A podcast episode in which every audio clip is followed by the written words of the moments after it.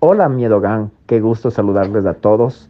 Eh, muchas gracias a Guillo por dejarme compartir esta historia fea, la verdad, de cuando las personas invaden nuestro mundo, nuestro espacio, nuestro lugar donde habitamos, es horrible. Bueno, les cuento, esto pasó cuando yo tenía 12 años. Eh, me quedó grabado en mi mente así como un niño que vea estas cosas. Eh, o sea, la verdad, eh, feo, mm, se puede decir como un poco eh, trágico. Bueno, ya estaba yo en una escuela militar, entonces era como que, bueno, mi padre también fue militar, entonces era como que esa parte yo ya lo llevaba, ¿no? Bueno, pasó que un viernes, esto, y lo recuerdo también así, más o menos entre mayo y junio, el mes no recuerdo bien exactamente, nosotros vivíamos, antes mi padre tenía otra casa y vivíamos en La Magdalena, capaz que alguien conoce el sector de las canchas de acá del Colegio Amazonas. Por esta parte, esto ya colinda incluso con la quebrada, pero en esta calle eh, da ya a, a, la quebrada, justo a la desmachanga. Siempre se reunían, es una cuchara, siempre se reunían a tomar, a libar, así todo. Y había peleas, discusiones y un montón, un sinfín de cosas, ¿no? Bueno, entonces yo me desperté como a las 2 de la mañana, súper raro también. Empiezo a ver, teníamos unos reflectores grandes y empiezo a ver sombras, que fue súper raro. Me pongo atrás de la cortina y le vi a un tipo. Este tipo tenía literalmente un arma, o sea, le vi. Y otro, desde mi habitación se le veía directamente tratando de romper los candados. Pero nosotros, o sea, no sé, mis padres estaban en un profundo sueño. Lo que yo sí vi, o sea, realmente es como que ya abrieron la puerta, la grande, y se empezaron a sacar ya lo que es una suelda autógena. Y para ese rato ya, bueno, sintió mi padre, ¿no? Y lo que habían hecho, perdón la expresión, los malditos desgraciados de estos, es de las puertas de salida hacia nos, digamos, a, nosotros, como en ese entonces se ponía un aldabón tanto por fuera y por dentro cerrarnos del aldabón. No teníamos como salir, pero sí había una puerta, y, digamos, eh, eh, que nos daba la terraza y de ahí sí mi padre podía bajar por una escalera. Entonces lo que hicimos, lo que hizo mi padre más bien dicho, eh, nos levantamos todos todos salimos como que, eh, o sea, eh, a ver qué pasaba y ya les vimos a estos tipos armados y todo, pero para mí fue como, un, o sea, un, no, no sé, me quedé en blanco. Mi papá me decía, oye, ayúdame, eh, coge una pistola. bueno, yo desde niño sé disparar todo, ¿no? Pero nunca he utilizado bueno, un arma, digamos, para hacer algo malo, ¿no? Bueno, pasó. yo solo le vi a mi padre que cogió un, bueno, mi padre ah, tuvo algunas armas porque fue ex militar retirado y todo, ¿no? Entonces yo le vi que, eh, bueno, mi padre tenía una, una, en ese entonces tenía una K-47, no sé si alguna vez ustedes escucharon de, este, esta arma, es una arma de alto poder, ¿no? Yo le escuché, solo digo como, o sea, es una arma que tiene una cartuchera que cargas, dio como unos en, digamos, en un jalar del gatillo, si aplastas, puede salir unos 30 tiros. Más o menos dio, o sea, tiros. Él no, no, no, hizo, no jaló todo el gatillo porque se descargaba la, cartuchera encima de este tipo, ¿no? Entonces, habían como que a la puerta, em, no sé cómo hicieron, la verdad, es como que le hicieron como un acordeón, una puerta gigante que había ahí. No, no sé, no, ni sentimos nada, o sea, fue tan planificado y yo solo escuché ta, ta. O sea, era un estruendo ahí que todo el, barrio creo que se despertó y estos tipos salieron corriendo. O sea, la verdad. Pero a lo que bajamos y todo era la puerta llena de sangre. La verdad, se nos robaron bastantes cosas de una mecánica, imagínense. Entonces, una suelda, eh, lo que son discos de corte, moladoras, taladros, más o menos una pérdida de unos, en ese entonces, ya de unos 6 mil a 7 mil dólares. Entonces fue como que una invasión a nuestra privacidad y todo. Claro, mi padre disparó en defensa, ¿no? O sea, me decía, me ayúdame, dispara. Pero yo me quedé en blanco, era como que, ¿y ahora qué hago? Y claro, lo más triste, doloroso que uno puede sentir ahí es que ver a mi mascota le habían matado. O sea, eso fue lo más triste, lo más feo, porque ellos son unos angelitos. Entonces, eso me pasó, Miedo Gang. Espero que a ustedes, Dios no quiera, nunca les pase nada. Esto es horrible. Yo me quedé en blanco. Y eso les puedo contar. Saludos a todos.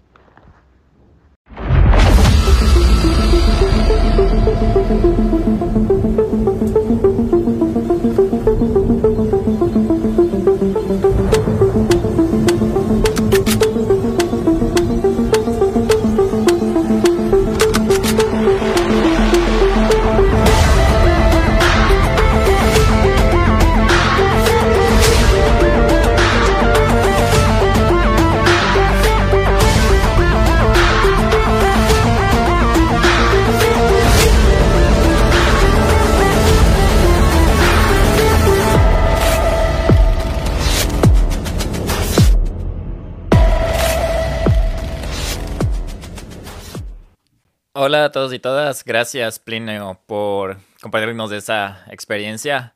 Eh, esa es la manera que vamos a empezar este countdown porque para dar una introducción al tema que estamos hablando hoy, vamos a hacer un countdown de las invasiones de la privacidad, en este caso, en este caso específico a hogares. Y hoy, una vez más, no estoy solo. Me acompañan dos personas del Miedo Gang, dos oyentes del Donde Vive el Miedo. Ellas son Belén y Denny. Hola, hola chicos. Hola. Yo soy Denise, bueno, creo que otras oportunidades ya me han escuchado, yo feliz de poder participar una vez más, súper interesada en este tema y bueno, pues espero que lo podamos disfrutar.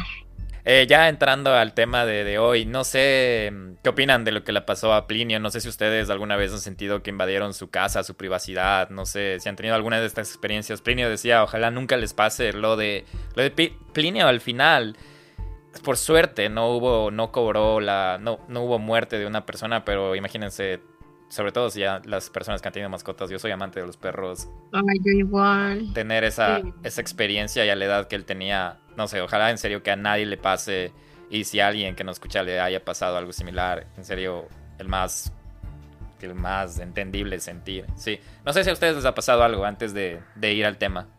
O sea, a mí sí, sí me pasó. Igual creo que fue por la misma edad que contó Plinio. Estaba en la secundaria. Pero yo no, el mío no fue tan traumático porque yo estaba en el colegio, me acuerdo clarito, estaba en el recreo y llega mi hermana y me dice como que así con una cara rara y me dice algo pasó y yo que porque ella siempre es la nerviosa y yo soy la tranquila, entonces dije, ¿qué pasó? Y me dijo que se metieron a la casa a robar. Y fue como que chut. Y hasta que recién regresamos a la casa a revisar todo patas arriba, o sea, fue súper fea la sensación porque es como que te sientes como que desnuda porque invadieron tu privacidad, es como que te da miedo entrar al lugar donde tú siempre te sientes cómodo. Exacto. Entonces, eso sí fue feo, pero por suerte yo no vi nada, o sea, no, no estuvimos ahí, porque después del siguiente día, igual regresando del colegio, escuchamos algo y dijimos otra vez pero ha sido que se metieron a robar en la casa de al lado. Y ahí sí. Pero por suerte no, no fue traumático. Qué terrible. Bueno, qué bueno que estás aquí con nosotros, no tan con tanto trauma eh, referente a eso. Pero si tú, Denny, alguna vez... O sea, a mí me pasó y fue un poco fuerte porque era niña, estábamos en una casa en la playa, en Playa Almendro, y entraron ladrones porque dejamos abierta una ventana solamente con esa malla que protege de los moscos, porque se, se mojaron billetes. Entonces dejamos los billetes como que ahí en la mallita secándose y eso quedó abierto y bueno, estos tipos cortaron esa malla y se metieron por la ventana y yo estaba despierta fuimos con mis tías y mis primas y primos y dormíamos en el piso, como era antes, ¿no? De niños. Entonces yo estaba acostada y así tapada un poquito, pero despierta. Porque no podía dormir, porque tenía miedo, porque estaba así mi mami. Entonces solo estaba despierta y de repente veo que entran por la ventana dos tipos. Y yo no hacía nada. Yo estaba en modo mute, o sea, nada, nada, nada, vi que rebuscaron las cosas, se llevaron un par de cosas y después solamente me desperté, os perdón, solamente me levanté y gritaba y cuando ya se fueron, ¿no? Y les decía, miren, esto pasó así, como que sí me traumó full y ahora es como que tengo muchísimo cuidado de, se mire, cerremos las ventanas, la puerta, todo en la casa. Creo que sí me traumó un poco. Oye, pero lo que hiciste fue en la edad que tenías lo más inteligente. que reaccionaba, se desataba un caos seguro. Sí, podrías, no sé, podrían haberte agredido o algo, pero bueno, qué, mala, qué mala pasada que tuviste. Qué, qué, interesante introducción, ¿ah? Yo la verdad no, no me esperaba que hayan tenido estas experiencias porque yo no le he tenido, por suerte. Ya conté en algún episodio pasado que mm, que me abrieron el auto y que dejé las puertas abiertas, pero por o sea, me salió barato porque pudieron haber entrado acá y me pasó hace un hace dos años en la pandemia, o sea, ya ni siquiera chiquito ni nada y a veces uno cuando es chiquito es más inteligente porque tú, mira, tú te quedaste callada y todo y yo no sé, tal vez yo hubiera querido alertarles no, ahora o algo. Claro, ahorita somos somos más, no sé, a veces como más... Imprudentes. Eso, más imprudentes. ¿Sabes qué? Eh, cuando vivía en la casa del centro, como son interconectadas, eh, sabían pasarse de techo en techo robando casas. Y mi papá a veces salía como en la noche solo a ver que no estén, pues a él veía cómo se pasaban de otros techos, pero él salía como que a, a hacer notar que había gente y que estábamos despiertos para que no vayan a nuestro techo, por decir. Pero no, no, no, no he sentido esa invasión en la privacidad en mi hogar hasta la fecha toco madera que no pase. Pero sí, hoy vamos a hablar de eso. Tenemos 10 casos cortos, ya saben cómo es un countdown del 10 al 1 y estoy súper feliz porque me van a ayudar a no secarme la voz Belén y Denny. Entonces vamos a empezar con este countdown y me parece que empezamos con Belén. 10. Asesinatos de Wonderland. En 1981, cuatro personas, asociadas con la llamada Banda de Wonderland, fueron asesinadas como parte de una conspiración del tráfico de drogas en el Laurel Canyon, un barrio de Los Ángeles, California, en la que el actor pornográfico John Holmes, conocido por el tamaño de su pene, estuvo supuestamente involucrado. El 28 de junio de 1981, los cinco miembros estaban reunidos con John Holmes, también un conocido drogadicto planeando el robo a la residencia de Eddie Nash, emprendedor, narcotraficante y dueño de varios clubes. Holmes, cliente de Nash, solía visitar su casa para comprarle drogas. En una de estas visitas echó vistazo a la casa y abrió una puerta trasera para facilitar el robo. La mañana del 29 de junio de 1981, Deverell, Launius, Lind y McCourt fueron a la casa de Eddie Nash, McCourt se quedó vigilando dentro del automóvil, mientras los otros tres entraron por la puerta que habían abierto Holmes. Tomaron a Nash y a su guardaespaldas, Gregory Diles por sorpresa y los ataron por las manos. Robaron grandes cantidades de joyas, dinero y drogas y amenazaron con matar a sus prisioneros. Luego volvieron a la casa rentada para repartir el botín entre los involucrados. Nash, ya que sospechaba de Holmes, ordenó a Diles que lo trajera a su residencia. Fue encontrado en las calles de Hollywood usando uno de los anillos que fueron robados a Nash. Nash y Diles lo golpearon hasta que se identificó la banda de Wonderland como los perpetradores del robo. Scott Thorson, novio de Liberace, presenció la golpiza. En la mañana del primero de julio de 1981, dos días después del robo, un grupo de personas entró a la casa del 8763 Avenue, Wonderland. Miller, Deverell y Lonius estaban presentes, además de Susan Lonius y Barbara Richardson, esposa y novia de Lonius y Lynn, respectivamente. Los cinco fueron golpeados repetidamente con barras de hierro. Susan fue la única que sobrevivió, pero aún así sufrió heridas graves. John Holmes también estaba presente, como le evidencian sus huellas, pero se desconoce si participó o no en la matanza.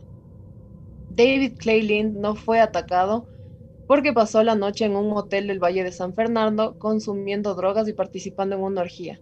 Poco después de que los asesinatos fueron reportados a los medios, Lind contactó a la policía y acusó a Nash y a Holmes de iniciando así la investigación.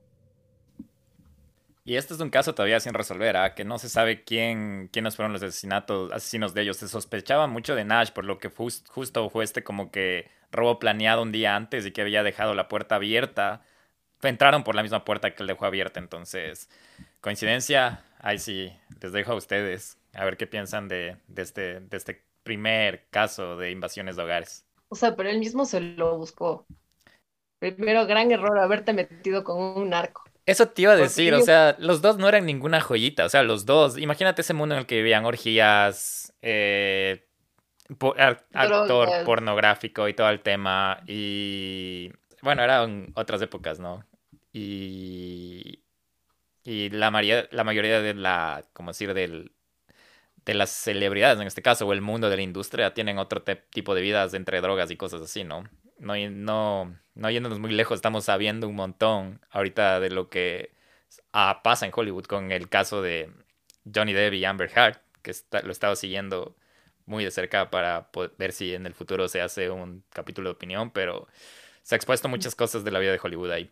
Sí, o sea, apoyo completamente lo que dicen tú y Belén y pues se lo buscó, ¿no? Quien se mete en ese mundo, pues no va a obtener nada bueno. 9. El secuestro de Denise Haskins. En marzo de 2015, Denise Haskins y su novio, Aaron Quinn, fueron atados y obligados a entrar en un armario en la casa de Aaron en Vallejo, California. En el armario, los drogaron y les vendaron los ojos.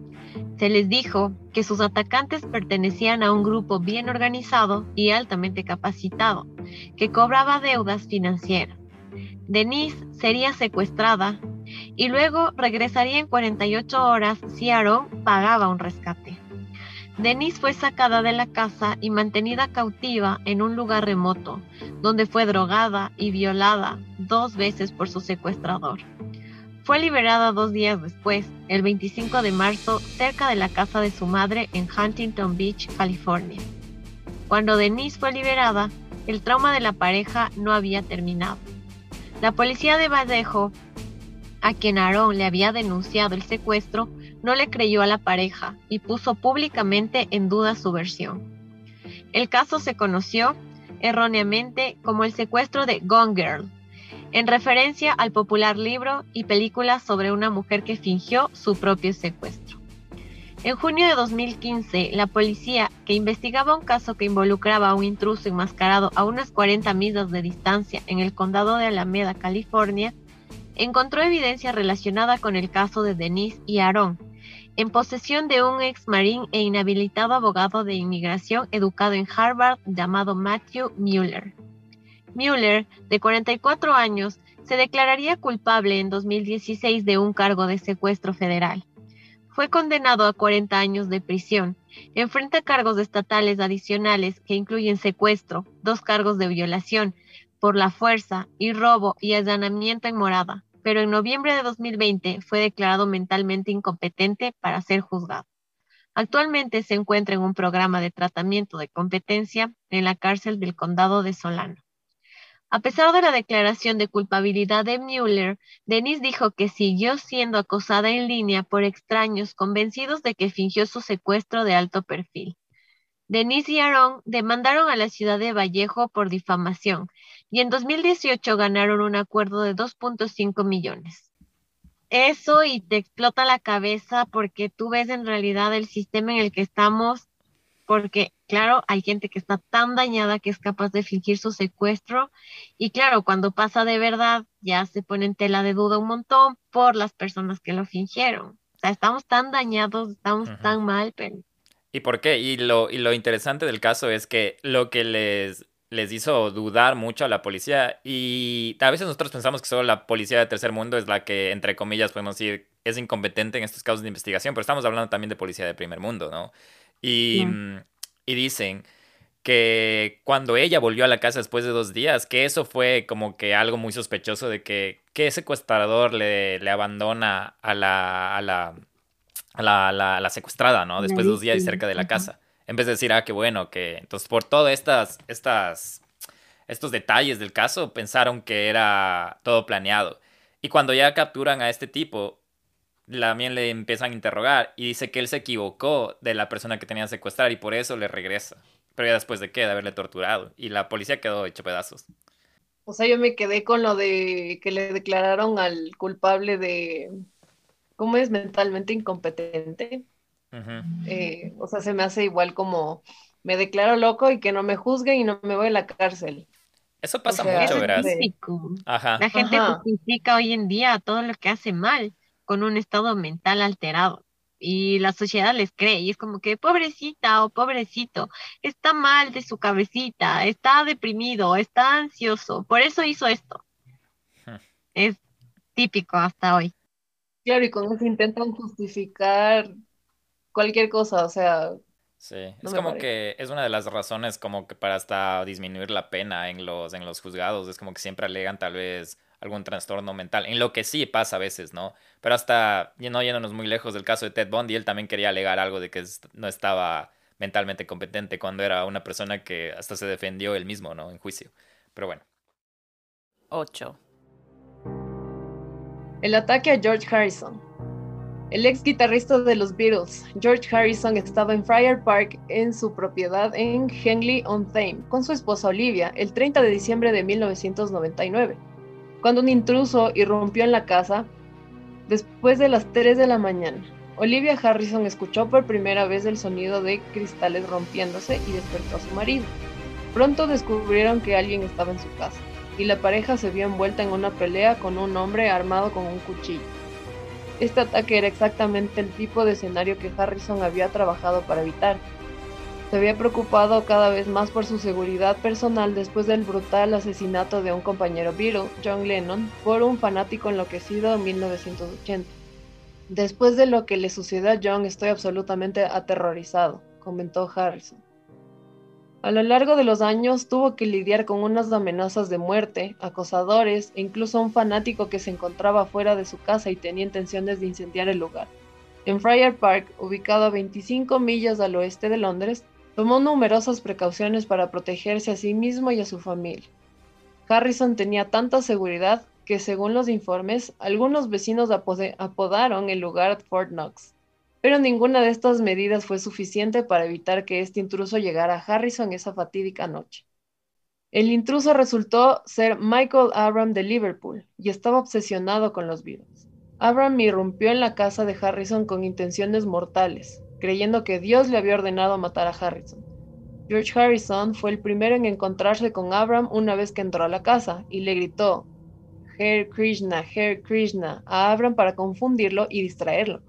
Pero cuando eso no funcionó, Harrison luchó con Abram en un esfuerzo por proteger a su familia. Abram hundió un cuchillo en Harrison varias veces y atacó a Olivia, cuando ella trató de evitar que lastimara a su esposo. Eventualmente pudo mantener alejado a Abram hasta que llegó la policía. Abram fue arrestado y ambos fueron llevados al Royal Berkshire Hospital. Justo lo que decíamos, ¿no? Si fuéramos adultos cuando nos pasaba algo, hubiéramos reaccionado. Y mira, por lo menos George Harrison quiso como que no sé, qué manera de, defenderse, ¿no? Salir gritando Hare Krishna, Hare Krishna y, y no sé, muy, muy hippie también de su parte y... Pero qué loco, imagínate. O sea, y también el escenario típico que de la tele, así de que la esposa se despierta y dice, ¡Ah! alguien se metió, anda a ver qué pasa. Y o sea, y por más de que les dicen que parecía Fort Knox, el que se quiere meter, se mete como sea. Es verdad. Lo bueno es que no terminó como John Lennon. Porque ya había aprendido, ¿no? De John Lennon, por eso andaba también paranoico y... Pero igual, me, me quedo pensando lo que dices, cuando uno quiere meterse, se mete. O sea, si tengas la, la seguridad más grande, ¿no? Ya me estás asustando más bien en vez de... Es que hay gente que busca sus formas y como sea lo que lo va a lograr. Qué loco. ¿Y a ustedes sí les gustan los Beatles? ¿Les son fans de los Beatles? yo sí he escuchado, pero así como que fan, no, soy más de perreíto. Ok. o sea, a mí sí me gusta. Eh, no soy re fan como un amigo, pero me gusta bastante. Eh, justo también terminé de ver hace unos meses la película Yesterday. Es súper bonita y ahí ves todos los hits de Beatles. Es una historia súper chévere, pero... Oye, me hiciste, me hiciste recordar que también empecé a ver esa película, pero no acabé. No recuerdo por qué no acabé, pero es de este, de este... Sorry que me desvío un ratito del tema, eh, pero es de este, de este tipo que algo le pasa. Tiene un accidente, ¿no? Sí, tiene un accidente, se golpea la cabeza y hubo como que un apagón mundial y hizo como que todo el mundo se olvide de la existencia de los virus. Entonces, cuando el man se despierta, le regalan una guitarra y el man dice como que dale, toca algo. Y el man toca eh, justo Yesterday, que es una canción sota. Y los manes se ponen a llorar y dicen, ¿cómo pudiste haber escrito eso? Está hermoso. Y el man como que es un clásico. Y ahí se da cuenta y el man se hace re famoso recreando las canciones de ellos. Sí, sí, no, no, no me cuentes más porque no acabé. No acabé, no, supe, no supe cómo acabó la, la, película, pero sí, sí recuerdo, sí recuerdo esa peli. Pero bueno, ya sin desviarnos del tema, continuemos. 7. Ya en el número 7 de la lista está la desaparición de Evelyn Hartley. Evelyn Grace Hartley era una adolescente estadounidense desaparecida desde 1953 en La Crosse, Wisconsin, que desapareció el 23 de octubre de 1953. El 23 de octubre de 1953, Vigo Rusmussen, profesor de La Crosse State College, contrató a Evelyn Hartley, la hija de un profesor colega, para cuidar a su hija de 20 meses. Esa noche, el padre de Evelyn, Richard, llamó a la casa de los Rasmussen varias veces después de que ella no se reportara como estaba planeado a las 8 y 30, y no recibió respuesta. Preocupado, condujo hasta la casa de los Rasmussen. Cuando llegó Richard, las puertas estaban cerradas, las luces y la radio encendidas y los artículos estaban esparcidos por toda la casa. Los muebles de la sala se habían trasladado a diferentes lugares, al igual que los libros escolares de Evelyn. Richard encontró sus zapatos en diferentes habitaciones, un zapato arriba y otro abajo. También encontró arriba los vasos rotos de su hija. Richard no encontró a Evelyn a la casa. También encontró todas las habitaciones de la casa cerradas, excepto una en el sótano que estaba ubicado en la parte trasera de la casa. En una ventana abierta faltaba una pantalla y la pantalla se encontró apoyada contra una pared exterior. También encontró una pequeña escalera de mano que pertenecía al propietario colocada en la ventana abierta. Se encontraron marcas de palanca en algunas ventanas y huellas en áreas de la casa. Se encontró también sangre tanto dentro de la casa como en el patio, como huellas de manos ensangrentadas a unos 30 metros de distancia en un garaje y en una casa cercana. La niña, que había estado cuidando a Evelyn, fue encontrada dormida e ilesa. Su desaparición provocó una búsqueda con 2.000 personas involucradas. En el primer año después de su desaparición, los investigadores interrogaron a más de 3.500 personas. Hasta hoy no se ha encontrado ningún rastro de ella. Fuerte historia en realidad.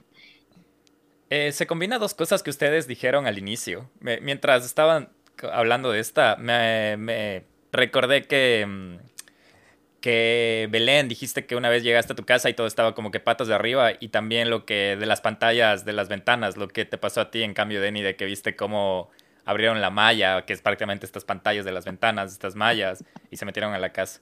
Eh, también queda sin resolver aún este caso y mm, no sé, también es es loco como la niña estuvo ilesa. O sea, solo fueron por la, por la niñera. Estaban direccionados. Como hay asesinos que tienen su, su target solo de ciertas edades con ciertos aspectos físicos. O sea, solo fueron directo a ella. Es verdad, tienes razón. Hasta ha habido. No quiero, no quiero mencionar otra vez de Ted Bundy, pero creo que Ted Bundy dejó ir a una de las chicas también porque no era su tipo, ¿no? Sí. Sí.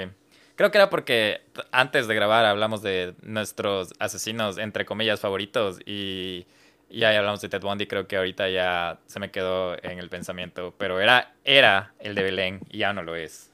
Ya van a ver por qué. Sí, está más adelante, pero para saber tienen que escuchar hasta más adelante. Eh, o sea, solo una cosa, este caso es bastante parecido al caso de Madeleine McCann, pero, eh, o sea, es el hecho de que eh, estaba dentro de una casa y solo dejó de estar en la casa, o sea, no saben quién se la llevó ni cómo se la llevó y dejó de aparecer. Ese sí, hay varios documentales y hasta el sol de hoy la siguen buscando y hay muchas campañas. Si es que quieren, están interesados, pueden ver el eh, documental de Netflix que fue el que vi yo y es súper, súper interesante porque hasta se metieron en la deep web para buscarle y nada. ¿Cómo dijiste el nombre? Porque yo sí me voy a anotar para... Porque no había escuchado, no había escuchado y sí, sí me voy a anotar para chequear. ¿Cómo dijiste? Es Madeline McCann. Ok, Madeline McCann. Una niña inglesa. 6. El hachero de Nueva Orleans. The Axeman of New Orleans fue un asesino en serie que actuó en New Orleans, Luisiana, entre mayo de 1918 y octubre de 1919. Como implica el apodo, las víctimas eran asaltadas con un hacha que pertenecía a ellas mismas en la mayoría de los casos. La característica común que conecta a todas las agresiones presuntas de haber sido cometidas por el hachero es la manera en la cual fueron cometidos los crímenes nocturnos. En la mayoría de los casos era forzada la puerta posterior de la casa y después los habitantes que dormían en sus camas eran asaltadas con un hacha o una navaja de afeitar, dejando después el arma abandonada en la cocina, el patio o cerca de la cama. Los crímenes evidentemente no eran robos, puesto que el agresor no tomaba nada de las casas de sus víctimas. El hachero apuntaba a una variedad de víctimas, la mayoría de las cuales eran ítalo-estadounidenses, llevando a muchos a creer que los delitos podrían ser por motivos raciales. Los medios sensacionalizaban el número de víctimas de origen italiano, llevando a sospechar la participación de la mafia, a pesar de la escasez de evidencia. Algunos criminalistas han sugerido que los crímenes eran por motivos sexuales y el asesino era un sádico que buscaba víctimas femeninas. Los criminalistas Colin y Damon Wilson supusieron que el asesino mataba a los hombres solo cuando obstruían sus intentos de matar a las mujeres, pues en algunos casos era matada la mujer, mas no el hombre. Una teoría menos probable es que el asesino cometía los delitos intentando promocionar el jazz, pues en su famosa carta declaró que perdonaría a aquellos que escucharan jazz en sus casas. El hachero no fue detenido ni identificado en la época y sus delitos terminaron tan misteriosamente como habían comenzado. La entidad del asesino permanece aún desconocida, aunque se han propuesto varias identificaciones más o menos verosímiles. El 13 de marzo de 1919 fue publicada en los periódicos una carta pretendida ser de El Hachero, en el cual el autor declaraba que mataría de nuevo 15 minutos después de la medianoche del 19 de marzo, mas perdonaría a la gente que se encontrara en los lugares donde sonara una banda de jazz. Esa noche todos los salones de baile de Nueva Orleans estuvieron llenos de gente y bandas amateurs y profesionales tocaron jazz en fiestas privadas dentro de cientos de casas en toda la ciudad. Nadie murió esa noche. Qué miedo, es como que acecha a una persona todo el tiempo. Uno no puede estar en paz. El simple hecho, bueno, en este caso de ser mujer o tal vez era algo, un crimen racial. O sea, solamente no puedes estar en paz. En realidad te cuestionas mucho toda la idiosincrasia de la sociedad. Sí, y estos asesinos a veces son como tan románticos. Imagínate, yo había conocido este caso de, de Axman, eh, traducido lo más cercano fue el hachero, pero mm, la carta que él escribió es bien, bien poética. Habla como que, como que fecha, pone la fecha que es, y ustedes saben cómo se pone una fecha, ¿no? Como en un encabezado, como que Quito o donde sea que estén marzo o abril o mayo, lo que sea. Y él puso hasta como que el infierno, tal, como que era una carta del infierno. En la carta me acuerdo que, mm, recuerdo que hablaba como que decía dirigida a los humanos terrenales, como que él era una persona como que fuera de este mundo. Y imagínate la, el sensacionalismo que tenía, que obligó prácticamente, o sea, hizo que todo el mundo en esa noche escuche jazz para que no les mate. O sea, imagínate el poder que les tenía por eso a veces son tan fascinantes estos asesinos organizados, estos asesinos seriales. No sé, siempre me queda como que esa sorpresa de, del poder que logran adquirir. Claro, yo lo veo como que aprovechan su, su, su espacio publicitario, así es mi momento de brillar y cada uno promociona lo que le parece, o sea, él promociona el jazz, hay otros que promocionan a Satanás, a los hijos de Sam que dicen que un perro les habló, y así es como que cada uno tiene su espacio. O sea, si eso pasaría en el siglo XXI, de decir como que si no escuchan reggaetón les voy a matar a toditos. Denise, el perreíto. Presente. Oye, sí, el, eh, verdad, verdad. Eh, que bueno, no les des ideas, Belén, a, la gente. pero que sea al revés, Tienen que bailar todas las noches para no morir. El baile de Anita o si no les mato. El baile de Anita, dijiste. Ese que ahora está súper, súper popular. El baile te toma una lección acerca de tu estabilidad de la columna lumbar. y les recuerdo que estamos grabando con dos médicas el capítulo de hoy. Ah, perdón. no, tranquila. Eh, bueno, uh, ya vamos a la mitad, ya estamos en el quinto, entonces, ¿qué les parece hasta ahora todo, todo lo que hemos hablado de, de estos invasiones de hogares? ¿Están emocionadas por los otros cinco o, asustadas?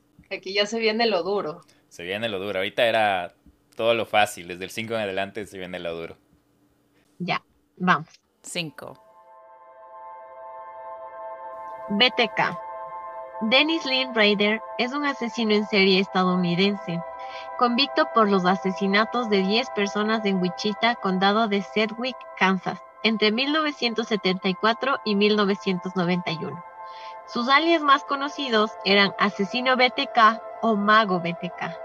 Letras correspondientes a BINK, Torture and Kill, que significa en español atar, torturar y matar, describiendo así su modus operandi. Poco después de los asesinatos, el asesino BTK escribió algunas cartas enviadas a la policía y a agencias de noticias locales, donde se mofaba de los crímenes y daba detalles precisos de cada asesinato. En 2004, luego de muchos años de infructuosa búsqueda, esas cartas impulsaron nuevamente la investigación, llevando así su arresto en 2005 y, subsecuente, y su subsecuente condena. En 1974, Ryder asesina a la familia Otero, Joseph Otero, esposo de Julie Otero de 38 años, a Julie Otero, esposa de Joseph de 34 años, a Joseph II, su hijo de 9 años, y a Josephine Otero, hija de 11 años. La familia Otero estaba desayunando cuando Ryder tocó a la puerta. Una vez que abrieron, el asesino BTK les apuntó con un revólver. El padre de la familia, Joseph Otero, creía que era un simple robo, aunque no fue el caso. Raider les ató uno por uno a las sillas, desde el más fuerte, el padre, hasta la más débil, su pequeña hija. Después de atarles, Raider torturó psicológicamente a los padres Otero, simulando violar a la hija y al hijo de la pareja. Luego, Raider le colocó una bolsa de plástico en la cabeza al señor Otero y la ató a su cuello con una cuerda para que se asfixiara. La segunda víctima fue la madre, con quien se masturbó mientras los niños lo veían, para luego estrangularla ante la mirada de los hijos. En el tercer turno fue la niña a quien estranguló con una soga. Cuando era el turno del hijo, Raider notó que el matrimonio seguía con vida, por lo que volvió a estrangular a la mujer hasta matarla y puso bolsas de plástico en las cabezas del padre y del hijo, quienes murieron asfixiados. Cuando se disponía a escapar de la escena de los crímenes, notó que la niña seguía viva, por lo que le bajó al sótano donde la terminó de matar estrangulándola. Después se masturbó, por lo que se encontró semen en el muslo interno de la pequeña. Eso sí estuvo fuerte. Te tocó uno fuerte. Y justo lo que decía Belén, ahora sí se viene lo fuerte. Eh, creo que este es uno de los, de los asesinos seriales más infames, por no decirles más famosos. Y sí, lo que acabaste de contar es solo uno de los grandes asesinatos que cometió el asesino BTK. Es un asesino igual otra vez, entre comillas, fascinante en la parte mala. Pero sí, sé que Belén creo que tú también, no sé, hay series, hay un montón de cosas del BTK, así que si, si no habían conocido del asesino BTK y están ahí en donde vive el miedo escuchando o participando, tienen que ir a ver quién es BTK. La mayoría se sigue el patrón, se va viendo que son narcisistas y les encanta jugar con la policía y siempre por ser tan soberbios, tan hechos los sabiondos, terminan cayendo y así es como les terminan encontrando. Les encanta hacerse notar, o sea, saben que corren el riesgo de ser atrapados, condenados, pero les encanta. Es que creo que es esa adrenalina del atrápame si puedes, ¿no? De... Por eso es que muchos de ellos regresan a sus escenas del crimen. Hasta están así como que viendo desde lejos cómo está investigando la policía por el mismo hecho del egocentrismo y la vanidad y el narcisismo que decía Belén. Es, es loquísimo. Y también como el, el, monstruo de los Andes, de decir, fui yo, sin ayuda de nadie, o sea, esto fui solito. Claro, es como que, y orgulloso, ¿no? No, yo hoy sí me quedé en shock con esta historia, demasiado fuerte, porque encuentran hasta un placer sexual en matar. O sea, tú no entiendes cómo una persona puede ser así, o sea, tratas de estructurarte un ser humano así, pero no, solo no Y claro, ahí volvemos lo que hablábamos, o sea, ustedes nos contaban en otros capítulos, como que el asesino tal se hizo así porque sus orígenes fueron así, sus traumas y todo esto. Claro que no sabemos lo de ellos, ¿no? Pero quizá tenga un tinte por ahí también con respecto a sus traumas de cuna. Sí, eso es algo que siempre va a ser la cuestionante. Hay veces que todo, toda la historia detrás como que explica mucho de los hechos, pero hay veces que solo es... Solo necesitas algo que pase en tu vida para volverte caos. Y no sé, es, es una locura. Y BTK es uno de los icónicos de, de, todo esta, de este caos serial. Eh, no sé si hay documentales de Netflix o, o cosas así, pero estoy seguro de que debe haber algo de BTK en YouTube y... En Netflix está en Catching Killers el cómo le atraparon. ¿Ah, es súper chévere. Es con la hija, ¿no? O sea, bueno, no quiero spoiler, no spoilemos, no spoilemos. Eh, no, pero es chéverísimo. Ok. Ok, vayan, vayan a ver el BTK. Es, el Nelson no está aquí una vez más. Saludos, Nelson. Gracias por no estar aquí. Pero está, no estoy solo. eh, eh, pero es uno de los, entre comillas, favoritos de Nelson. Está entre su top 5, creo. Está el BTK, está Jeffrey Dahmer, que ya hizo. Eh, los, los ecuatorianos también eran de sus favoritos, por eso él hizo. Y mm, no sé, cuando mm, se dé el, cuando se dé el tiempo y le dé la gana, no mentira, de, de hacer esto, eh, creo que el BTK está en uno de sus de sus por hacer, así que, pero no sé la verdad si nos alcanzaría solo un capítulo para BTK y es súper súper grotesco. Imagínate Denny si solo esta era una uno de los actos que él cometió. Eso que no fueron ni muchos asesinatos. Si no fueron, ¿cómo fueron, no? Dios. Ajá.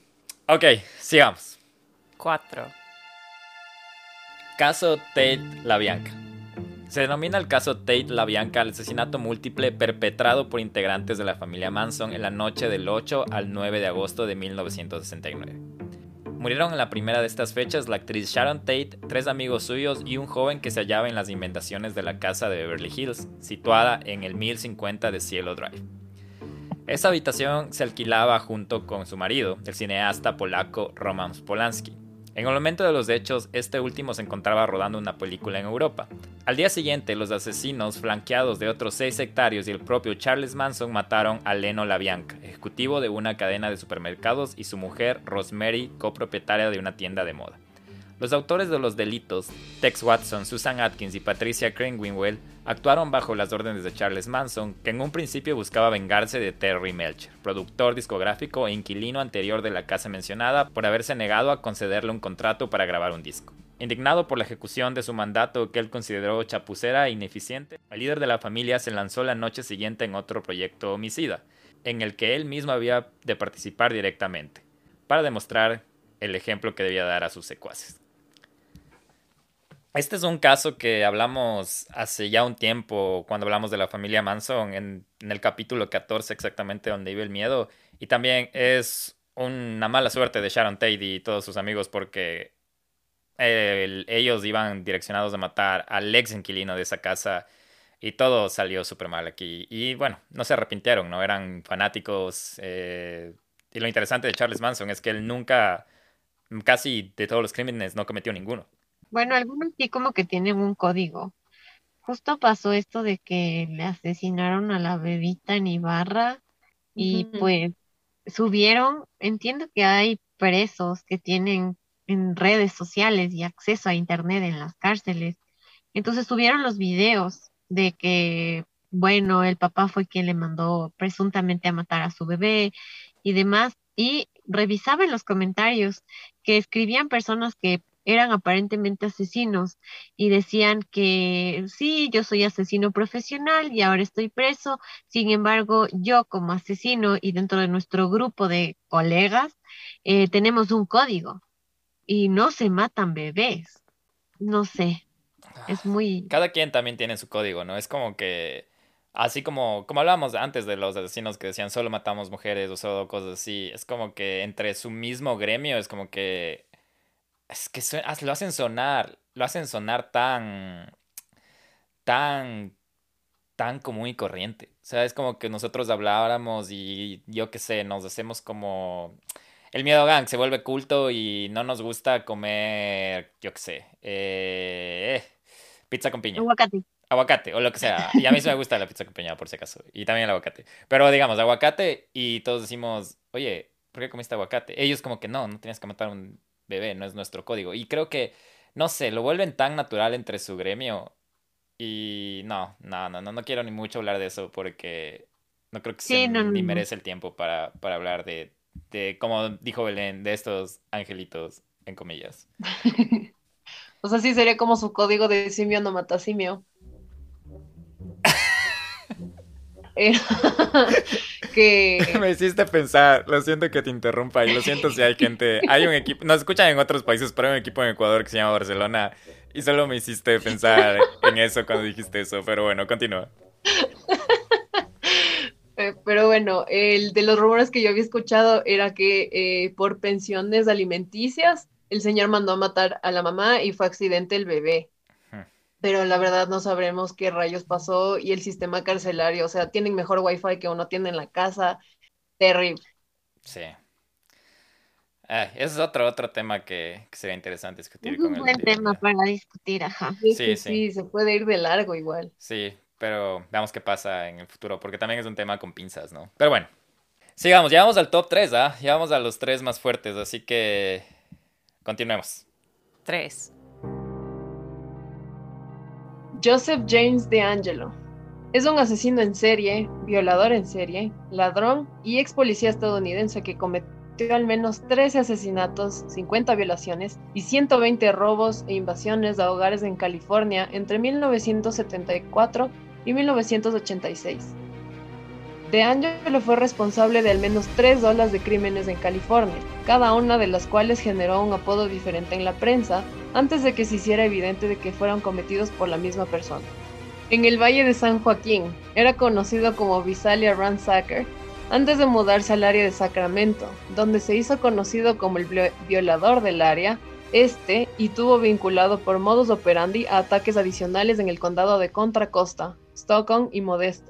De Angelo cometió asesinatos en serie en los condados de Santa Bárbara, Ventura y Orange, donde era conocido como Night Stalker y más tarde como Original Night Stalker, que ya van a ver por qué.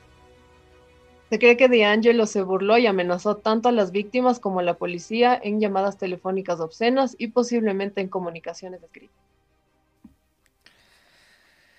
Qué horrible, que estos invasiones de hogares ya no son lo van como que entro y te me llevo las pertenencias, ¿no? Ya es como personal, no sé. Y ahí está lo de los policías de primer mundo, o sea, ex policía, violador, ladrón, eh, asesino y tranquilamente, o sea, En nuestro tercer mundo bonito y agradable, eh, Don NASA era militar. Era Ah, ex militar. cierto, cierto, cierto.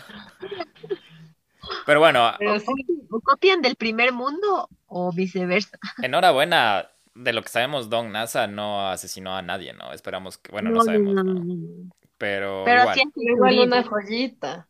claro que sí. Ay, ay, ay. Ojalá que en el Miedo Gang no haya nadie que, que creyó en Don NASA, invertido. que haya invertido en Don NASA. Y no se preocupen que en el futuro vamos a crear un invierte al donde vive el miedo. No se crean, no va a pasar. Ya, ya nos dan demasiado con, con esas reproducciones. 2,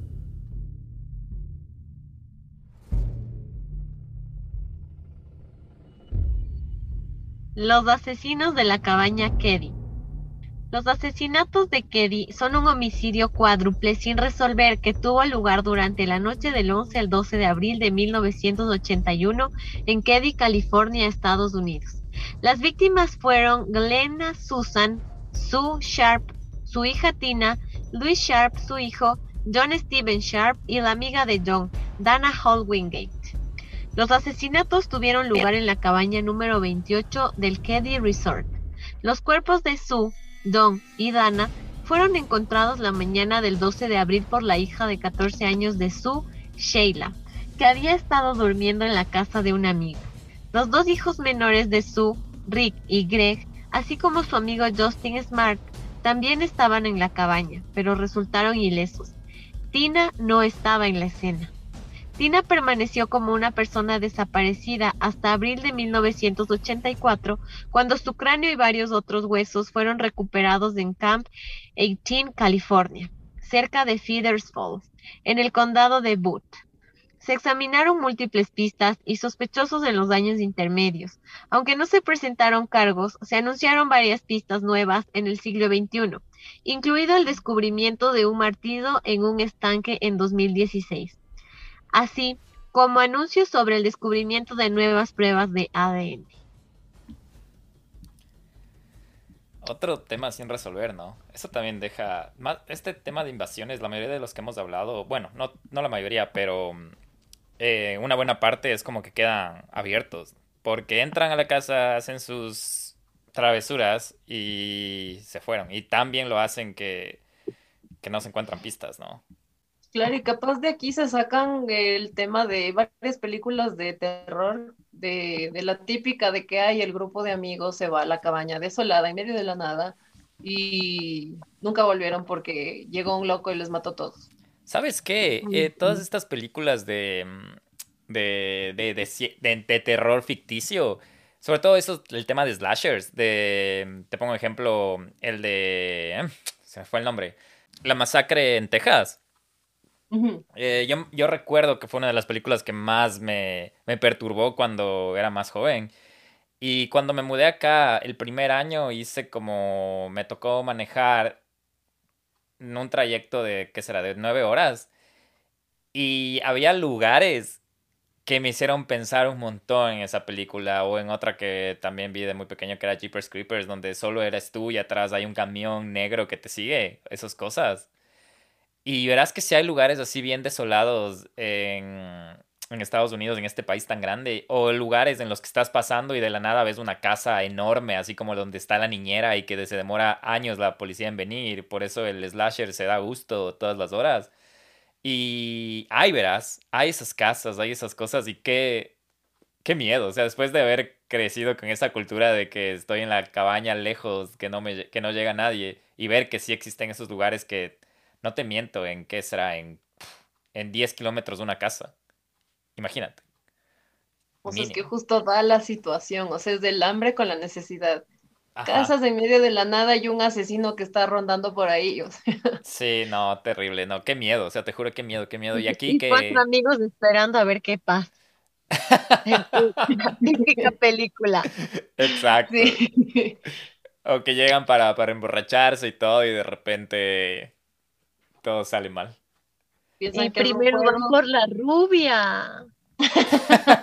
Siempre van por minorías. Primero las minorías. Sí, exacto. Eh, o es eh, el afroamericano o el latino. Así que en una película, en una, en una película de slasher o de asesinos, no sobreviviríamos ninguno de los tres. Tal vez yo por género muero primerito y de ahí ustedes me siguen. por el grito del final. Exacto. Y después de todos estos nueve casos, llegamos al número uno. Y el Oscar es para...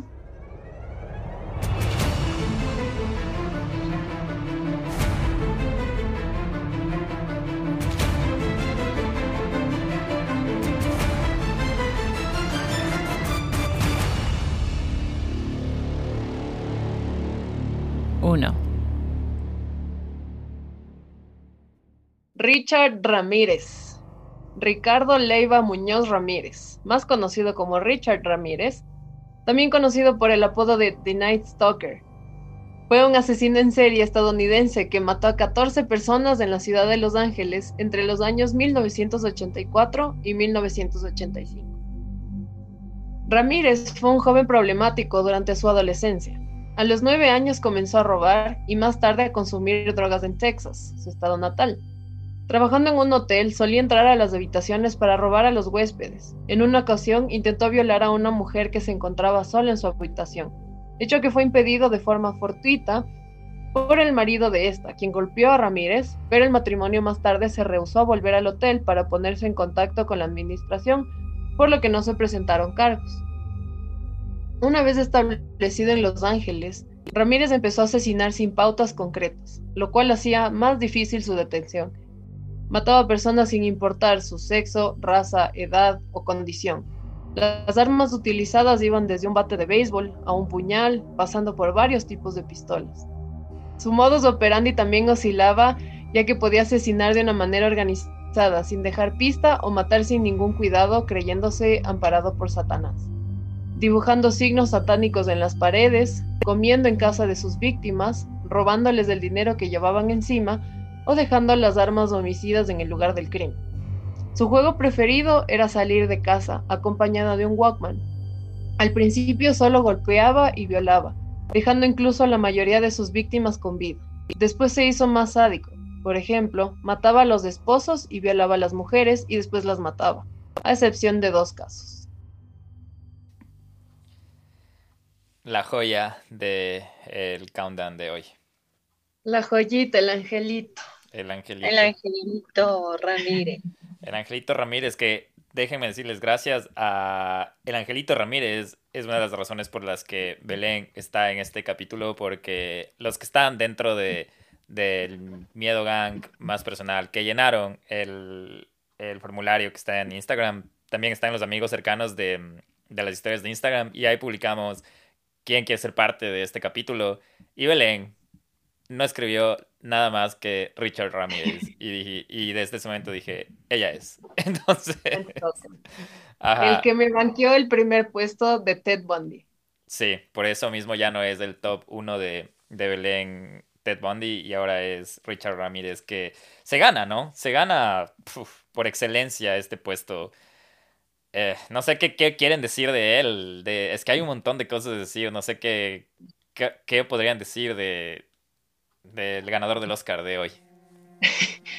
A ver, o sea, primero que es una persona muy inteligente, porque él veía las noticias, él estaba reenterado de todo lo que publicaba la policía y también por eso la policía retuvo el único hecho que unía todos sus casos en, en serie, o sea, la huella de su zapato.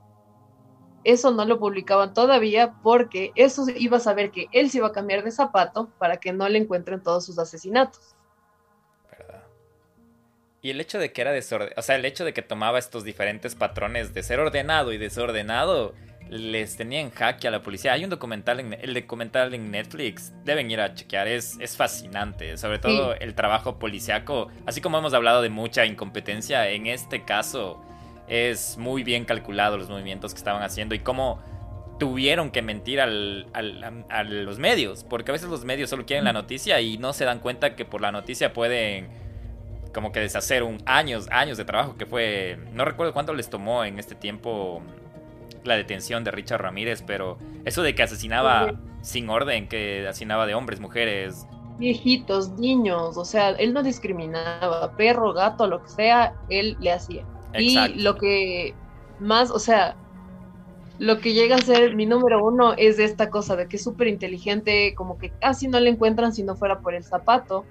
Y este, este es otro loco que cuando encontraron las escenas de crimen en las casas donde los mataban, eh, se daban cuenta como que el man se quedó full tiempo ahí. O sea, después de haberles violado, después de haberles matado, ven que el man cogió y se tomó de pico el jugo de naranja, se puso a ver la tele, se estaba masturbando y así. O sea, el man se sintió comodísimo, como en su casa, y cuando le pareció, se fue. Y, o sea, nunca se dieron cuenta de, que cuánto tiempo el man se quedó ahí. y también el trabajo impresionante de la policía, o sea, ya tenían un indicio de que el man por el uso de las drogas tenía sus piezas dentales en full mal estado y sabían que iba a ir a una cita con el odontólogo. Y la policía instaló su sistema de alarmas ahí mismo porque les iban a decir como que le ven este man y marcan la alarma. Y llegó el man, marcaron la alarma, pero falló la conexión y nunca avisaron a la, o sea, nunca llegó el mensaje a la policía, entonces ahí se les escapó por primera vez. Qué locura. Y fue por el, como tú mencionabas, ¿no? Por, por la huella del zapato y también algo tema de dental, ¿no? Porque tenía una dentadura ah, terrible, también decían, y pero era tan inteligente que cambiaba de doctores para que no dejara rastro ni, ni dental. O sea, era cuando ya necesitaba su trabajo porque ya como que casi se le estaban pudriendo los dientes. Cuando sabían que necesitaba otra cita y fue que les avisaron. Qué loco. Y de ahí otra cosa es que, o sea, también por el patrón de las balas. de los cartuchos de las balas eran los únicos que tenían un puntito rojo en la parte de atrás. Sí, este sí es un caso para, como les decía, tipo BTK, como para un capítulo entero dedicado a Richard Ramírez y, y les debemos de contar cuando hagamos, tal vez Belén nos puedes dar tu, tu visión desde, desde la parte médica y Denny también si es que quieres unirte, ya sabes, siempre bienvenida a Donde vive el miedo. Gracias por, por estar hoy aquí conmigo haciendo este countdown. La verdad, yo lo pasé bastante bien. Eh, nos reímos un poco. Siento que les conozco de toda la vida. La Denny no es la primera vez, pero Belén, tú eres la primera vez. Entonces, muchísimas gracias por, por, por no dejarme solo en este capítulo 69. Y antes de, de, de, ir ya cerrando, tenemos esta cosa que hicimos con el Nelson y que siempre me olvido, pero tratamos de hacer al final. No sé si algo les asustó esta semana o si recomiendan alguna cosa para el miedo gang o algo que les ha pasado que digan, está en mi experiencia laboral o en mi casa o cualquier cosa que les haya asustado que les gustaría compartir y si no, no se preocupen. Bueno, yo les puedo dar un aporte a la comunidad eh, acerca de que porfa, si toman, tomen en su casa, bueno, preferible no tomen, no más que un cóctel y ya, pero si planean tomar hasta embrutecerse, háganlo en su casa, eh, de forma muy responsable, sin poner en riesgo sus vidas ni las del resto. Y les digo esto porque, eh, como les decía Guido, eh, Belén y yo somos médicos y pues, bueno, yo recién em, salía de una cirugía en la que el paciente, por haber bebido, se pierde el equilibrio estando en el balde de una camioneta y se cae y sufre un trauma em, en el cráneo súper importante que le provoca un hematoma de gran cantidad de sangre acumulada y bueno, se le tuvo que hacer una cirugía bastante amplia, una restricción de tejido óseo por la inflamación del cerebro. Y bueno, les puedo recomendar en síntesis esto, que por favor sean muy responsables al beber en realidad.